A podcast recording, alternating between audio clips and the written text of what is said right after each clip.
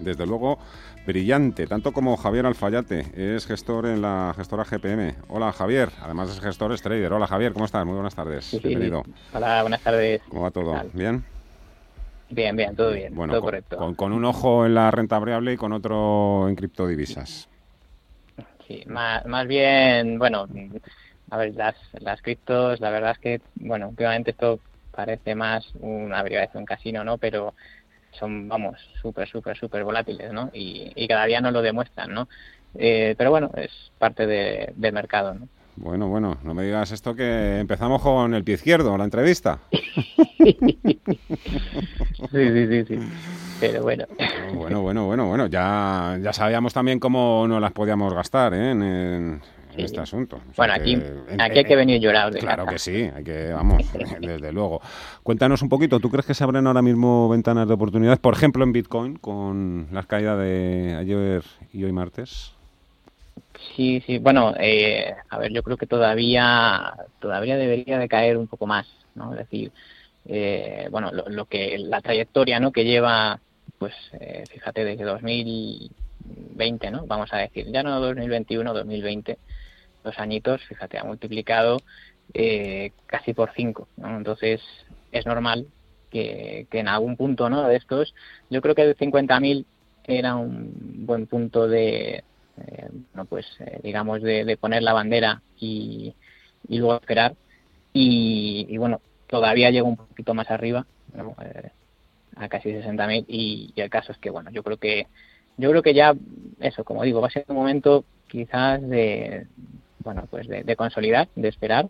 Eh, hay otras divisas bueno otras criptos que a lo mejor pues son más interesantes a la hora de oye pues evaluar no si yo lo que haría sería quizás eh, en un periodo de pues a lo mejor de dos tres meses no pues a ver cuál es quizás la que menos ha corregido es decir la que sea más fuerte y a lo mejor por ahí atacaría no ¿En pero yo creo estás que pensando Bitcoin cuando hablas de sí, criptos más interesantes pues, que Bitcoin, ahora por mismo, ejemplo, ¿cuál estás pensando? Dime. por ejemplo en el, en el Cardano por ejemplo Ajá.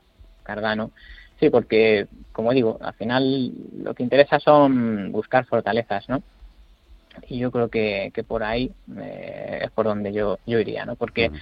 al final, como digo, yo creo que el Bitcoin ya ha cumplido un poco eh, su objetivo, a lo mejor ya uh -huh. empieza a estar un poco exhausto y, bueno, yo ampliaría mira, ¿no? Quizás. Voy a hacer aquí un breve paréntesis. Jesús, eh, ha hablado Javier del Cardano. Esto es una criptodivisa de tercera, de las llamadas de tercera generación. Un poco, había leído yo estos días que eran un poco, las que vienen un poco a sustituir a Ethereum, al que le hicimos un, un programa especial el martes pasado. Sí, efectivamente. Cardano de alguna manera es una arquitectura, sobre todo de smart contract, que es un poco estos competidores de Ethereum, aunque a día de hoy Ethereum realmente sigue siendo el líder. Es verdad que con la congestión y con a día de hoy la, las comisiones que están dando tan altas, empiezan a surgir alternativas. Y Cardano, desde luego, es una de las más potentes porque su lenguaje de programación es muy científico.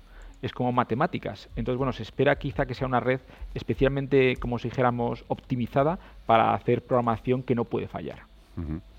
Perfecto, ahí tenemos ese apunte. Y Javier, perdona que te, te he interrumpido, estábamos ahí hablando de Bitcoin, otras que tú decías que había que tenerlas en el radar o apuntadas un poco en la libreta por si seguían corrigiendo, ¿no? Que veías cosas más interesantes que estar centrado exclusivamente en Bitcoin. Claro, claro, eso es. ¿no? El Bitcoin es el popular, ¿no? el que todo el mundo conoce.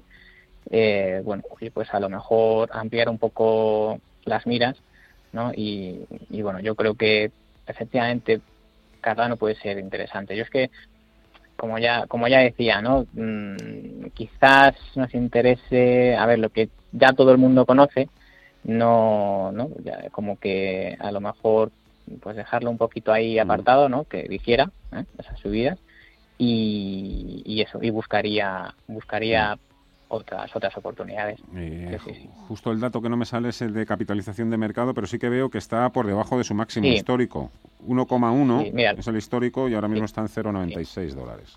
0,96, sí. La, la, capitalización es de en torno a 30 billones. Ajá, para que tengas una idea, el Bitcoin está en 900, bueno, después de la bajada. Uh -huh. eh, pues bueno, eh, es todavía todavía es una ridiculez, ¿no? Comparado, ¿no? Con, con el grande, pero, pero bueno, ahí está, 30 billones, ahí es nada. Bueno, ¿y qué nos puedes decir de, del padre de Ethereum? Pues, eh, a ver, en cuanto al Ethereum es un poco, a ver, muy, muy, muy similar al Bitcoin. Mm, pues, eh, yo creo que todavía le puede quedar, pues bueno, un poquito de, corrección. a ver, yo los niveles que digo al final, pues bueno, tienen que ser tenidos en cuenta de aquella manera, ¿no? Pero, pero bueno, yo creo que mm, todavía podría bajar un poquito a 1250, que es ahí la zona 1250, 1300, que ya superó ¿no? y desarrolló otro impulso hacia arriba. Bueno, yo creo que ahora, eh, como digo, quizás es momento de esperar 1250, 1300, por ahí, yo creo que a lo mejor 1350 quizás incluso, eh, por ahí echaría la red, claro. Ahora, en fin, que, que lo cumpla, que, que, que no lo haga y siga subiendo, bueno, ya sabemos esto cómo funciona eh, elementos volátiles, pues bueno, oye, que tenemos suerte y lo, lo cogemos en un, en un punto de fuga anterior, pues fenomenal. Si no, pues nada, a otra cosa.